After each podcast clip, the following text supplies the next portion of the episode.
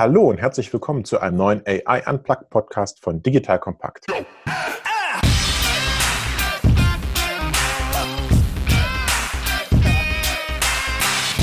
Wie alle in der aktuellen Zeit sind auch wir im Homeoffice und dies ist die erste Remote-Aufnahme. Daher entschuldigt bitte, falls die Audioqualität nicht perfekt ist, wie ihr das sonst immer gewohnt seid. Wir sitzen nicht im gleichen Büro, sondern weit entfernt voneinander, verbunden über das Internet. Aber wie immer, mein Name ist Erik Tannmüller, ehemaliger Kanu-Weltmeister, dreifacher Familienvater und Gründer von Solvemate, einer KI-basierten Plattform für eine verbesserte Service Experience. Unsere Chatbots ermöglichen es unseren Kunden, dass ihre Endkunden ihre Serviceanfragen im Handumdrehen und ohne menschliche Serviceagenten lösen können. Wie immer bei AI Unplugged erklären wir Alltagsthemen rund um das Thema KI einfach und für jedermann verständlich. Wir besprechen gesellschaftliche Umwälzungen durch KI und neueste KI-Trends.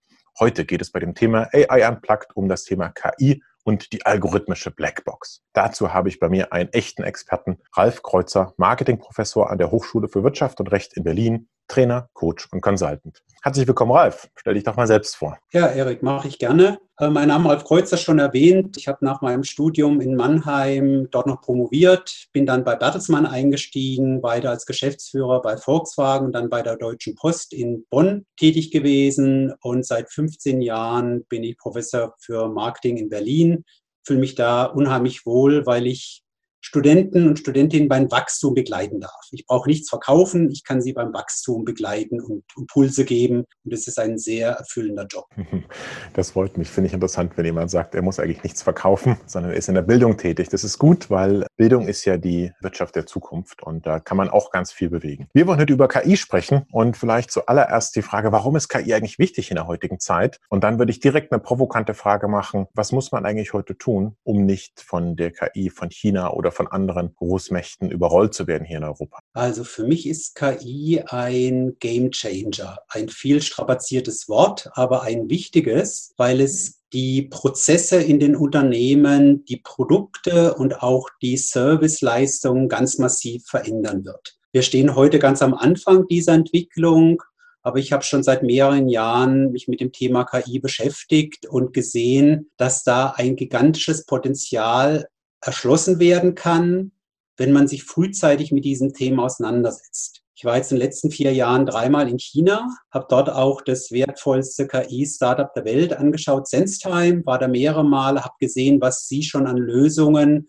geschaffen haben. Und äh, auf deine Frage, China, man muss einfach schauen, was dort passiert momentan. Da wird mit ganz viel Geld in KI investiert. Die wir investieren in Peking innerhalb der nächsten anderthalb Jahre mehr allein in Peking, als wir in unserem digitalen Masterplan in Deutschland in den nächsten drei Jahren investieren wollen. Wobei ich von dem Geld, was Deutschland ausgeben möchte, auch noch nicht wirklich viel gesehen habe. Also die machen einfach Sie können auf einen gigantischen Datenschatz zugreifen, viel umfangreicher, als es bei uns der Fall ist. Es lebe in Anführungszeichen die Datenschutzgrundverordnung, die uns zu Datensparsamkeit zwingt dazu, möglichst wenige Daten wahrzunehmen. Und für mich wird damit ein ganz zentraler, relevanter Datenstrom für viele Marketinganwendungen abgeschnitten. Und das ist ein Wettbewerbsnachteil, den wir sehen müssen. Werbung Aufgepasst! Wenn du ein B2B-Unternehmen bist, möchtest du jetzt deine Sales Pipeline mit neuen B2B-Leads füllen und dafür empfehlen wir dir unseren Partner SalesViewer. SalesViewer lässt sich total einfach erklären. SalesViewer entschlüsselt nämlich Unternehmen, die deine Webseite besuchen und zeigt diese in Klarnamen an. Du und dein Team sehen also ganz genau, wer eure Webseite besucht und wofür sich diese potenziellen KundInnen interessieren. Und dann gibst du einfach Vollgas, denn du kannst diese Unternehmen dann ja zielgenau ansprechen und einfach zu neuen KundInnen machen. Im Marketing und Vertrieb ist das also eine Wahnsinnsunterstützung für die B2B-Lead-Generierung. Deshalb nutzen schon viele Marktführer wie Stepstone, Avato Systems, Spot5, Talon One oder die Vodafone-Tochter Grand Centric SalesViewer und generieren damit täglich neue B2B-Leads. Und wenn das für dich interessant ist, dann teste SalesViewer doch einfach mal kostenlos. Alles, was du dafür wissen möchtest, findest du unter folgender Weiterleitung digitalkompakt.de slash salesviewer. Und wie immer verlinke ich dir das auch auf unserer Sponsorenseite unter digitalkompakt.de slash Sponsoren. Das war's mit dem Werbespot.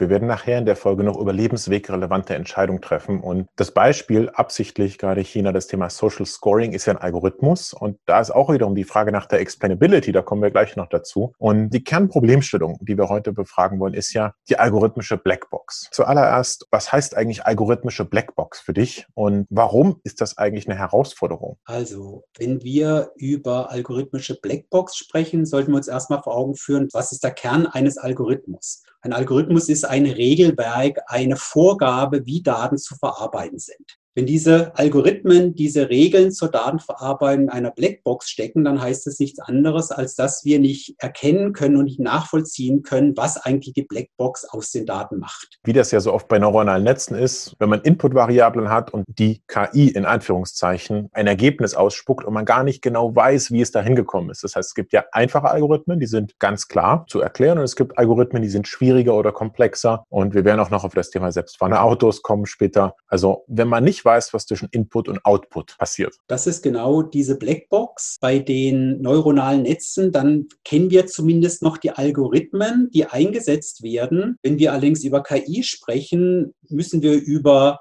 Machine Learning sprechen, über eigenständiges Lernen. Das heißt, der Kern der künstlichen Intelligenz besteht ja darin, dass sich die Algorithmen weiterentwickeln ohne menschliches Zutun. Das bedeutet, dass eine Startkonfiguration von Algorithmen sich im Lauf der Anwendung selber verändert und damit das Schwarz, was wir am Anfang hatten, zu einem Dunkelschwarz wird. Das heißt, dass wir noch weniger wissen. Das bedeutet, am Ende kommen Ergebnisse raus. Kunde A bekommt den Kredit, Kunde B nicht. Kunde A bekommt dieses Haus oder diese Wohnung angeboten als Mieter, Bewerber B nicht. Das heißt, wenn wir eine Akzeptanz für die Lösungen von KI schaffen wollen, müssen wir versuchen, zumindest äh, diese Blackbox zu einer Greybox zu machen. Das, Zauberwort dazu heißt Explainable AI.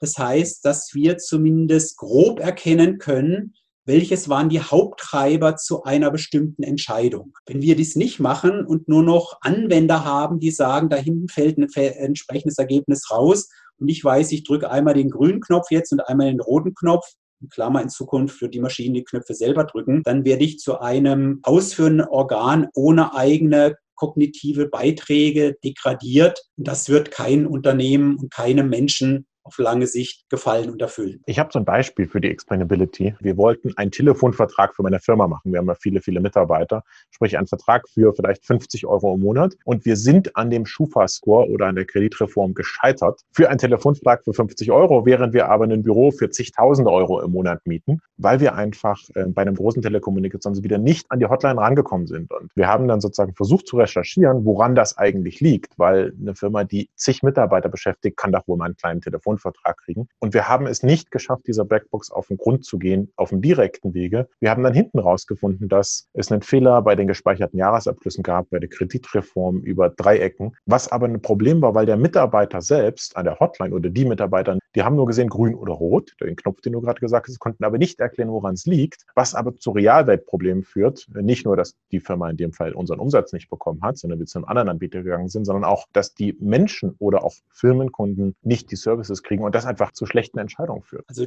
die Herausforderung ist wirklich die, dass es auf lange Sicht wahrscheinlich nie möglich sein wird, wirklich diese Blackbox zu einer Whitebox zu machen. Das heißt, wir werden uns in der Zukunft wahrscheinlich Stück für Stück daran gewöhnen müssen, dass uns Entscheidungen vorgegeben werden oder empfohlen werden, die wir in der Gänze nicht mehr durchblicken. Weil selbst die weiterentwickelten Algorithmen werden von den Programmierern dann nur unter Mühe noch verstanden. Bei den Ergebnissen ist es genauso. Das heißt, ob wir wollen oder nicht, heißt für uns der Einsatz von KI auch die Akzeptanz einer zumindest Greybox, aber in der Tiefe jede einzelne Entscheidung nachvollziehen zu können, das wird, so ist meine Einschätzung, nicht machbar sein, weil wir als Endnutzer dafür die Zeit nicht aufbringen wollen und weil wir auch dafür die Fähigkeiten gar nicht haben, weil da braucht man tiefes IT- und Datenverständnis. Von daher geht die Nutzung von KI einher mit dem, was wir bei anderen Technologien auch aufgebracht haben,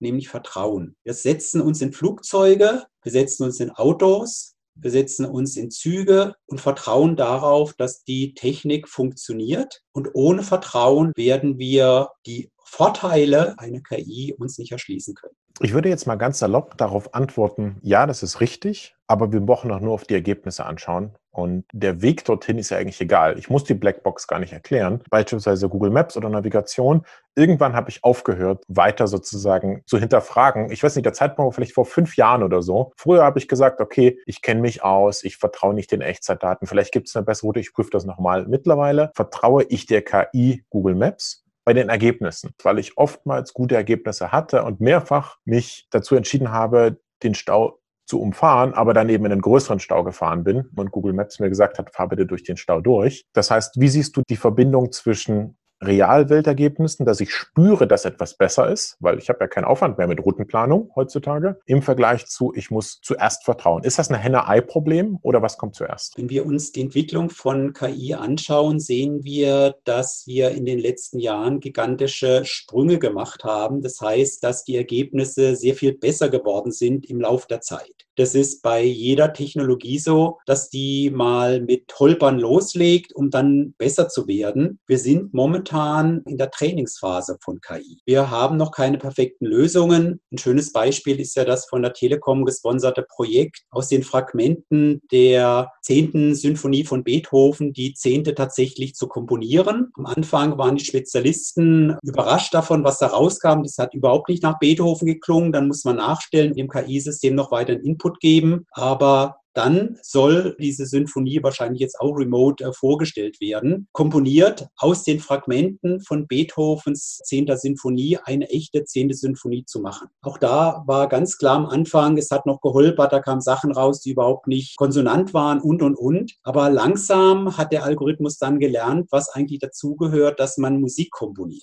Wir sind am Anfang des Lernpfades und der wird noch länger sein. Auch KI wird mit Sicherheit zu sehr vielen Fehlentscheidungen führen, wie alle vorhergehenden Technologien auch. Die Frage ist nur, ob wir die Geduld mitbringen und ob wir auch die Fehlertoleranz mitbringen, damit wir dann zu einem Zeitpunkt X, vielleicht in zwei, drei Jahren, uns ruhigen Gewissens vielen Entscheidungen anvertrauen können, so wie wir es jetzt bei anderen Technologien auch machen. Manchmal geht es ja auch nicht nur sozusagen um kleine Entscheidungen wie, was ist die nächste YouTube-Recommendation für dich? Wenn ich mir YouTube vorstelle oder meine Google-Suchergebnisse oder äh, wenn man jetzt TikTok sich anschaut, was ja ausschließlich algorithmisch getrieben ist in dem Content, den man konsumieren würde, wenn man TikTok benutzt, da verlässt man sich ja schon darauf. Ich sehe sozusagen schon jeden Tag, dass Gmail mir beim Tippen von E-Mails Vorschläge macht, was mein nächstes Wort wäre und ich teilweise mit Tab vorwärts springe. Das heißt, ich verlasse mich ja schon auf die KI. So blindes Vertrauen gibt's schon bei so ganz kleinen operativen operativen Themen. Zum Beispiel, wenn Apple mir eine Fotovorschau macht von meinen Fotos. Es gibt ja aber auch größere Entscheidungen. Wir werden in einer der nächsten Folgen über KI und Führungsethik und Managemententscheidungen sprechen und auch sozusagen firmenstrategische Entscheidungen oder auch lebenswegrelevante Entscheidungen. Wie siehst du das? Aus meiner Sicht ist es wichtig in der heutigen Phase, in dieser Lernphase, in der wir sind, dass wir die beiden Intelligenzen verbinden die künstliche und die menschliche Intelligenz. Ich weiß es von einem Fall, den ich für ein Buch bei der Schufa recherchiert habe, dass sie tatsächlich KI-Systeme einsetzen, aber nicht um Menschen zu ersetzen, sondern um Menschen zu unterstützen, idealerweise noch bessere Entscheidungen zu machen. Das heißt, die haben die KI eingesetzt zusätzlich zu den Menschen, die eben diese Kreditentscheidung, diese Bonitätsentscheidung treffen. Das ist für mich in dieser Lernphase unverzichtbar. Das heißt, äh, meine Empfehlung an die Unternehmen ist auch jetzt nicht auf Teufel komm raus, Menschen zu ersetzen durch KI-Lösungen, sondern was jetzt angesagt ist, sind Tandemlösungen.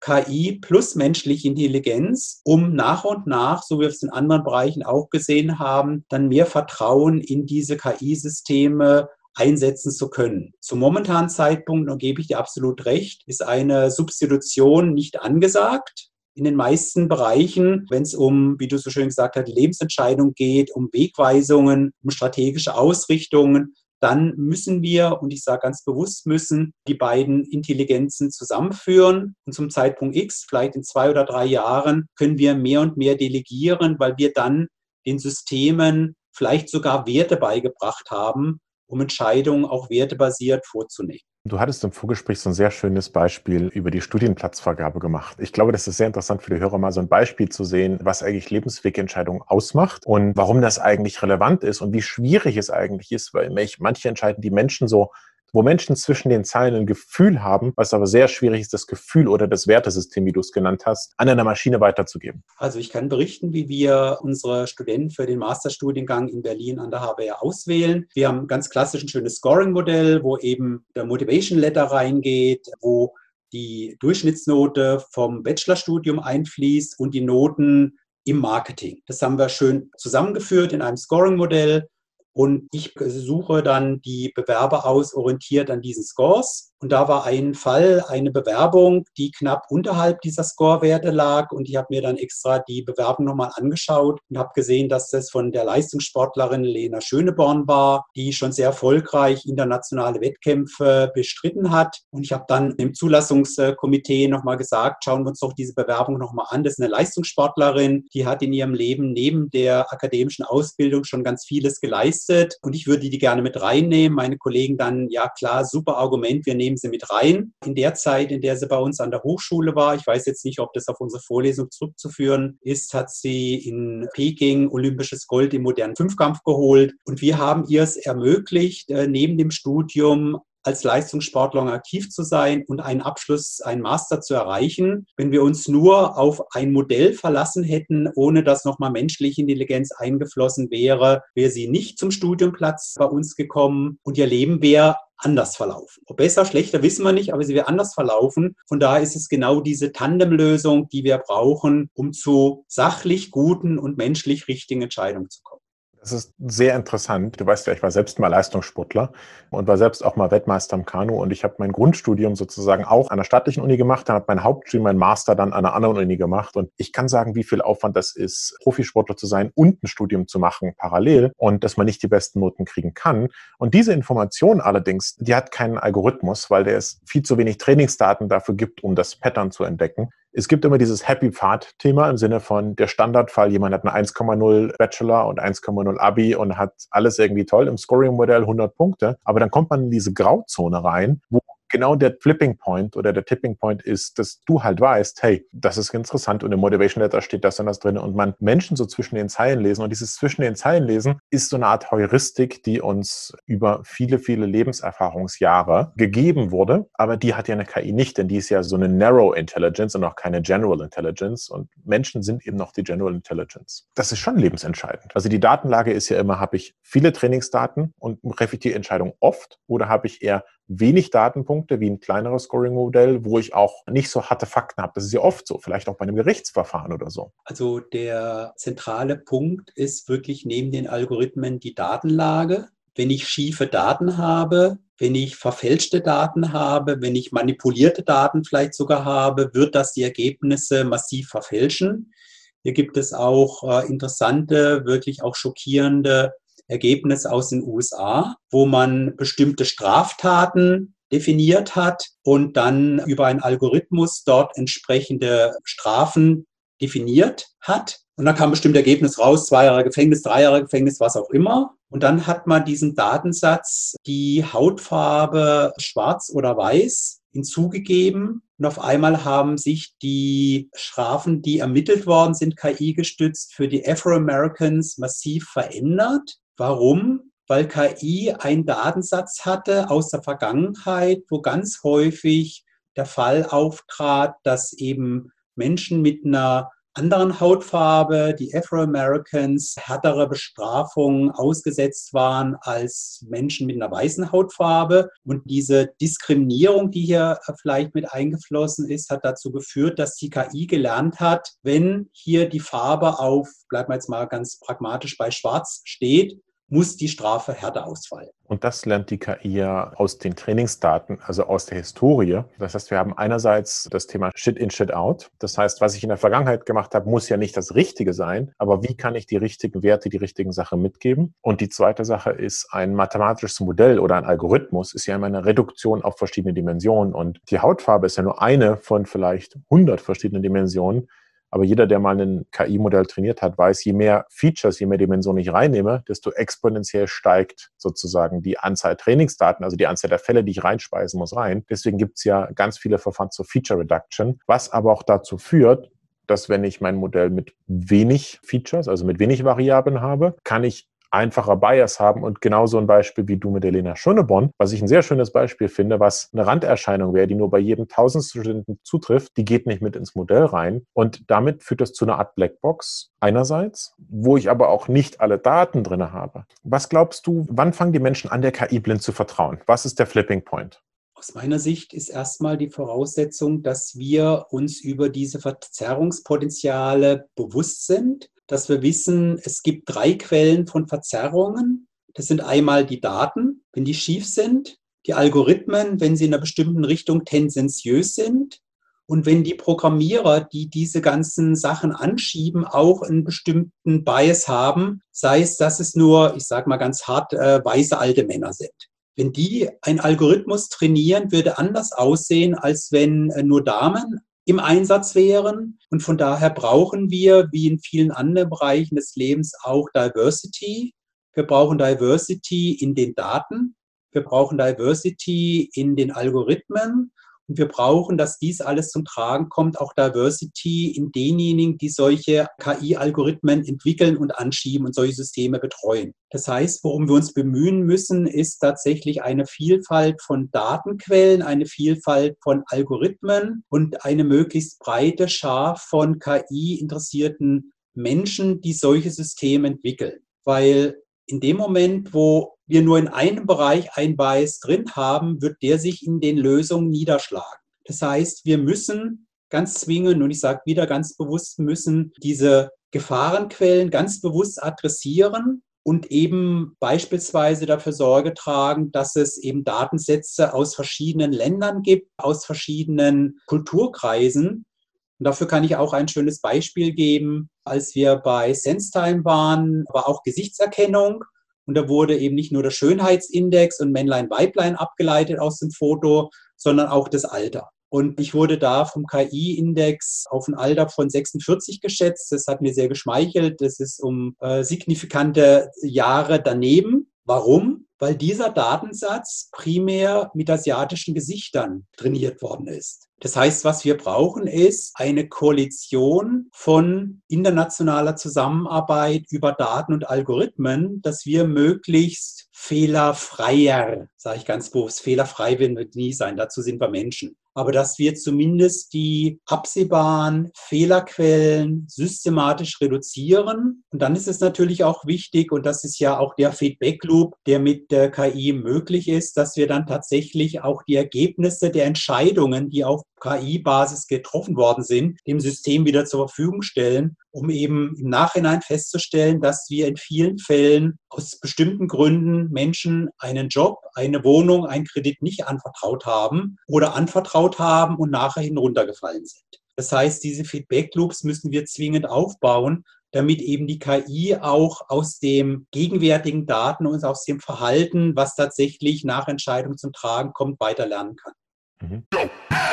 Jetzt kommt ein kleiner Werbespot.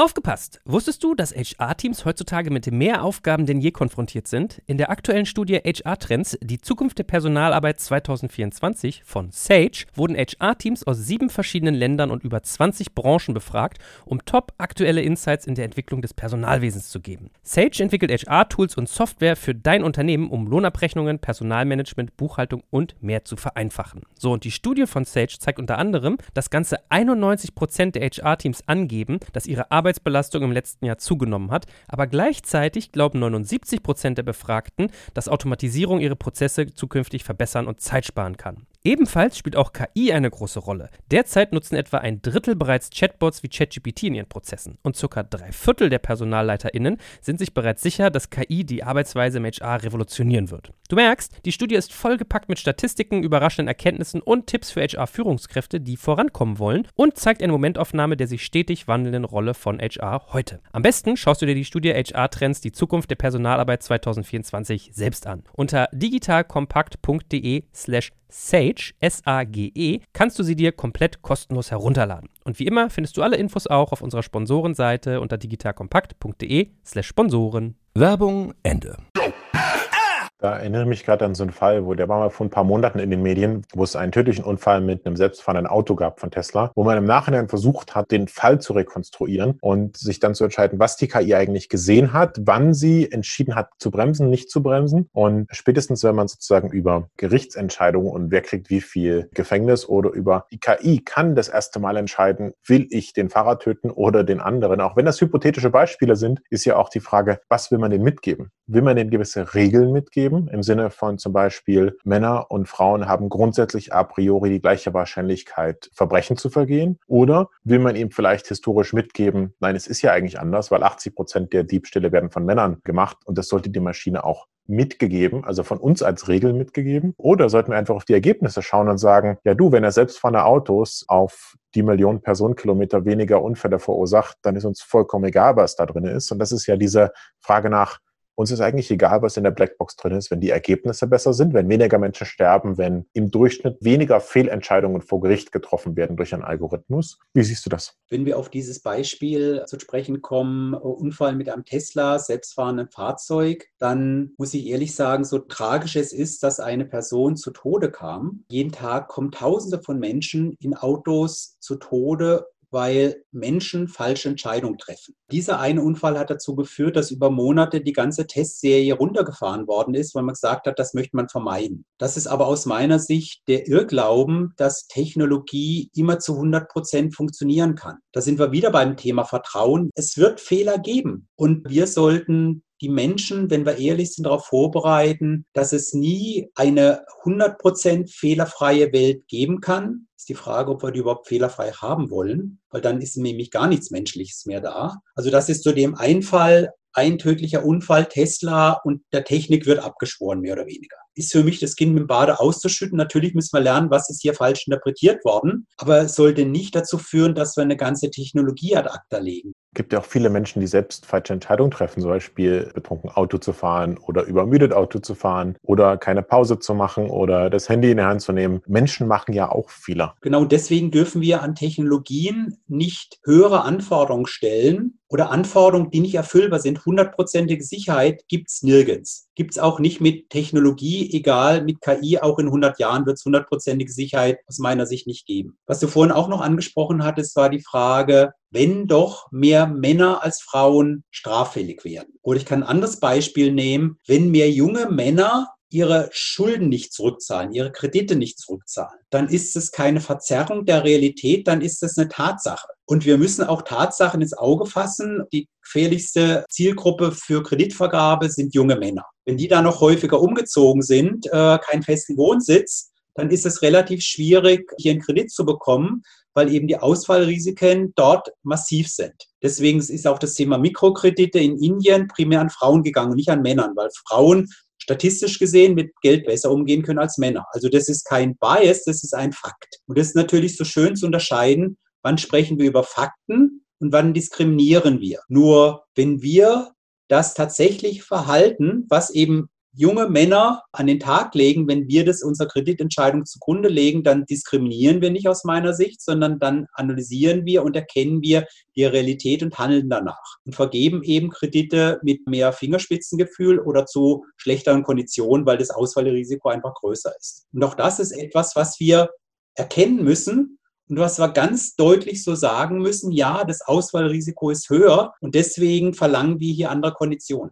Und interessanterweise tun das ja auch Menschen. Das heißt, wenn jetzt ein Sachbearbeiter in einem Kreditgespräch gegenüber sitzt, einem jungen Mann, dann sollte der ja auch wiederum Regeln von seiner Firma bekommen, aber auch ein Gefühl dafür entwickeln, wer vielleicht ein verheirateter Mann mittleren Alters mit Kindern, dass der eher kreditwürdig und stetig ist als ein junger Mensch. Das heißt, auch Menschen haben ja diese Blackbox in sich drin, wo man nicht mal gar nicht erklären kann, warum sie diese Entscheidung treffen. Ich denke auch an das Thema Vorstellungsgespräche, wo man versucht, seine Argumente runterzuschreiben, aber es manchmal sehr schwierig ist, überhaupt festzuhalten. Und auch Menschen besitzen eine Blackbox und wir vertrauen auf die Entscheidung von Menschen in gewisser Art und Weise. Wobei wir, wenn wir richtig gut sind, eben nicht unserem Minderheitsaktionär, unserem Gehirn vertrauen, sondern dem Hauptaktionär, unserem Bauchgefühl. Und da ist noch mehr Blackbox. Und diese Blackbox, und das ist wirklich ein schöner Vergleich, den du herstellst, ist eigentlich genauso wie eine KI in der Lage, eine Vielzahl von Informationen in einer Bruchteil von Sekunden zu verarbeiten, viel mehr als das, worauf wir uns so viel einbilden auf unser Gehirn. Und da sagt der Bauch schon, es kommt jemand um die Ecke und sagt, oh, schwierig. Und im guten Bewerbungsgespräch versuchen wir dann Argumente zu finden, dass es doch ein guter ist. Ein schlechter Interviewer sucht die Argumente, um seine Bauchentscheidung zu verifizieren.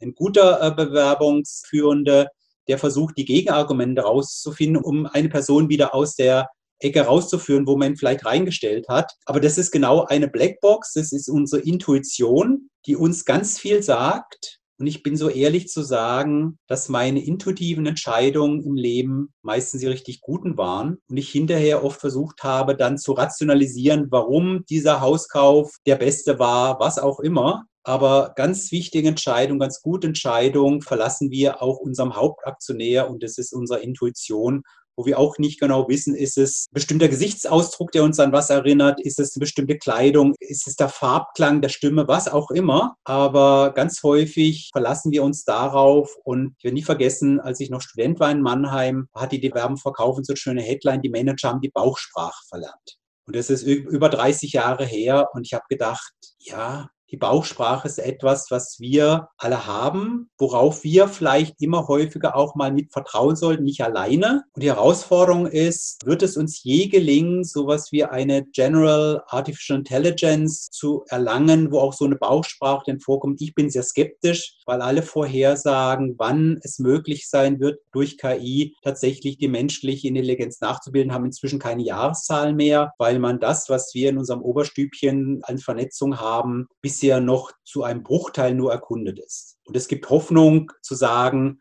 lasst uns doch zwei Intelligenzen zusammenführen, die künstliche und die menschliche, um dann zu besseren Entscheidungen zu kommen.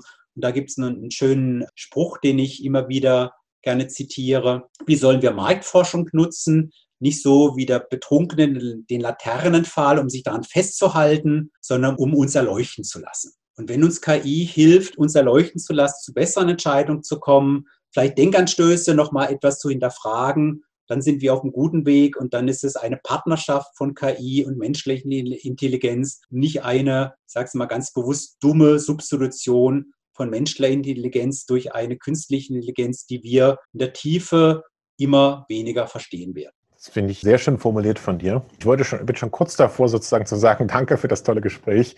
Ähm, aber ich würde noch gerne auf das Thema die KI als die vierte industrielle Revolution eingehen und wie du die Einschätzung von KI und dieses Vertrauen, wir sprechen ja gerade über was ganz Grundmenschliches, nämlich wie wird das uns verändern. Und vor ein paar Jahren haben wir vielleicht noch nicht vertraut bei der Navigation, aktuell vertrauen wir. Vor ein paar Jahren gab es noch keine selbstfahrenden Autos auch nicht in vielen Jahren wird es das geben. Wenn man so ein bisschen in die Zukunft schaut, glaubst du, wir müssen mehr vertrauen oder glaubst du, wir müssen mehr Ergebnisse sehen? Ich würde mich freuen, wenn wir in der Lage wären, etwas umzusetzen, was ich in China sehe. Die sprechen immer von Technology as a Friend. Und wir in Deutschland sehen aus meiner Sicht ganz häufig Technology as an Enemy. Das gilt es erstmal zu bekämpfen, zu unterdrücken oder im Bereich KI erstmal eine Ethikkommission aufzubauen, um bestimmte Regeln zu definieren, bevor wir überhaupt mal anfangen, uns mit einer Technologie auseinanderzusetzen. Ich würde mich freuen, wenn wir dazu kämen, tatsächlich die Chancen und Risiken einer neuen Technologie gleichzeitig zu sehen. Um zu erkennen, jawohl, KI hat auch ihre Schattenseiten, über viele davon haben wir schon gesprochen. Es wird zu Fehlentscheidungen kommen, ja, aber lasst uns auch doch bitte darauf achten, was wir damit besser machen können. Wo wir vielleicht zu besseren Entscheidungen kommen, zu schnelleren Entscheidungen, wo wir vielleicht auch bestimmte Aufgabenfelder, die bisher sehr stupide abzuarbeiten sind, durch KI substituieren können. Das heißt, für mich geht es darum, einfach das Radar sehr weit aufzumachen und auf Chancen und Risiken gleichzeitig zu blicken. Ich bin keiner, der die Welt rosa-rot sieht, weil sie ist nicht rosa-rot. Ich bin aber auch keiner, der die Welt nur schwarz sieht, weil sie ist nicht nur schwarz. Auch bei I können wir sagen 50 Shades of KI, Gray. da gibt es ganz viel dazwischen und lasst uns doch das alles anschauen. aber bitte nicht mit einem großen Holzhammer, so wie er ausgepackt worden ist, als Herr Spahn gesagt hat, ob wir nicht anonymisierte Gesundheitsdaten zur Verfügung stellen können für Trainingszwecke. Ich habe gedacht, super Idee, aber ich wusste gleich, morgen kommt der Holzhammer und der kam von allen Seiten. Man könnte ja vielleicht unter Umständen doch irgendwas nachvollziehen. Da sage ich, ja, das wird passieren. Da wird vielleicht auch das eine oder andere identifiziert werden können, was wir nicht wollen. Aber wenn wir vor lauter Gläubigkeit in eine hundertprozentige Datensicherheit darauf verzichten, wichtige Entwicklungsschritte der KI in Deutschland und Europa mit nachzuvollziehen, dann werden wir uns hinten anstellen müssen bei denjenigen, die viel rigoroser unterwegs sind, viel rigoroser, als ich es gern möchte. Ich möchte nicht diese inflationäre Datennutzung aller China haben, aber ich möchte auch nicht bei jedem Schritt, den man macht, die Datenschutzgrundverordnung im Hintergrund sehen und sagen, können wir nicht, dürfen wir nicht, geht nicht. Es gibt ja in der Datenschutzgrundverordnung den wunderbaren Satz Verbot mit Erlaubnisvorbehalt oder das ist die Leitidee dafür. Das heißt, wenn wir uns Erlaubnisse holen, dann dürfen wir manches machen. Und im Bereich Maschinendaten, da gibt es keine personenbezogene Daten, können wir relativ viel machen, wenn wir Maschinendaten auswerten und, und, und. Und da ist ja Deutschland auch ziemlich gut. Nicht umsonst ist der Begriff Industrie 4.0 ja in Deutschland geprägt worden, dass wir da auf jeden Fall ganz große Einsatzfelder sehen. Weil wenn wir unseren Maschinenbau mit künstlicher Intelligenz, mit Internet of Everything, mit KI zusammenführen, dann können wir da auch äh, vorne im Spiel mit dabei sein. Bei personenbezogenen Daten haben wir aufgrund der Datenschutzgrundverordnung aus meiner Sicht einen echten Wettbewerbsnachteil. Und hier könnte dann die Gesetzgebung dafür sorgen oder die Exekutive, dass es eben dazu motiviert, Datenpools aufzubauen, auf die Unternehmen zugreifen können, vielleicht auch länderübergreifend, weil ich sehe hier nicht Deutschland im Mittelpunkt, ich sehe Europa im Mittelpunkt, dass wir unsere Position im KI-Wettlauf nicht verteidigen, weil es gibt noch nichts zu verteidigen, weil wir noch nichts groß aufgebaut haben, aber dass wir da ein signifikanter Player sind oder werden, weil ansonsten haben wir eben nicht mehr so viele Ressourcen. Unsere Kernressourcen stecken in den Köpfen stecken in der Ausbildung, stecken auch in solchen Systemen. Und da dürfen wir uns nicht die Butter vom Brot nehmen lassen. Wir haben das Brot in der Hand, aber so viel Butter haben wir momentan noch nicht aufgetragen. Kann man uns noch nicht so viel wegnehmen, aber wir sollten gucken, dass wir da reichlich Butter drauf schmieren und dann auch gerne noch schöne andere Beilagen, je nachdem, ob man Vegetarier ist oder nicht, kann man unterschiedliche Sachen drauflegen. Aber das müssen wir machen und zwar schneller als jetzt. Und auch noch ein bisschen mehr Vertrauen auf die algorithmische Blackbox. Denn äh, wir haben in dem Podcast gelernt, es gibt nicht nur schwarz, es gibt nicht nur weiß. KI kann einfache Entscheidungen jetzt schon treffen und wir vertrauen bereits im heutigen Leben schon darauf. Aber bei schwierigen oder schwierigeren Entscheidungen ist es nicht unbedingt sinnvoll, nur auf die KI zu vertrauen. Du hast vom Tandem-Modus gesprochen, über den wir sozusagen zumindest in den nächsten Jahren bis hin irgendwann zur Automation kommen werden und hast auch ganz klar angemahnt, dass wir in Deutschland hinten dran sind und uns auch offener dem Thema gegenüber stellen sollen. Die Technologie, vor allem auch KI, ist unser Freund, nicht unser Feind. Man muss beide Seiten sehen. In diesem Sinne, danke Ralf Kreuzer für das tolle Gespräch zum Thema KI und die algorithmische Blackbox. Danke dir auch.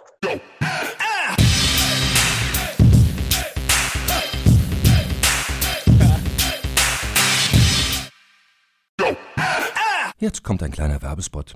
Aufgepasst! Heute gibt's Werbung in eigener Sache. Wir wollen dich nämlich besser kennenlernen, weil viele hören Woche für Woche unseren Podcast und dabei wissen wir gar nicht immer, wer genau diese Leute sind. Und natürlich wollen wir ja aber wissen, wer du bist, um unseren Inhalt auch an deinen Interessen ausrichten zu können. Und um das zu ändern, habe ich eine Umfrage vorbereitet. Dort kannst du uns erzählen, wer du bist und wofür du dich interessierst. Und was du davon hast, naja, ich meine, je besser wir dich kennen, desto besser können wir unseren Podcast an deine Bedürfnisse anpassen. Und dann spreche ich auch keine Werbung mehr für Penispumpen und Online-Casinos ein, wo dich womöglich ganz andere Dinge interessieren. Nein, kleiner Spaß. Spaß und trotzdem, du tauschst fünf bis zehn Minuten deiner Zeit gegen viele Stunden noch bessere Unterhaltung und Tiefenwissen in der Digitalwirtschaft. Klingt für mich nach einer Win-Win-Situation und geh doch also daher mal auf die Seite digitalkompakt.de/slash Umfrage. Fülle diese nach bestem Wissen und Gewissen aus und freue dich in Zukunft auf noch besseren Content auf Digital Kompakt. Ende der Werbung.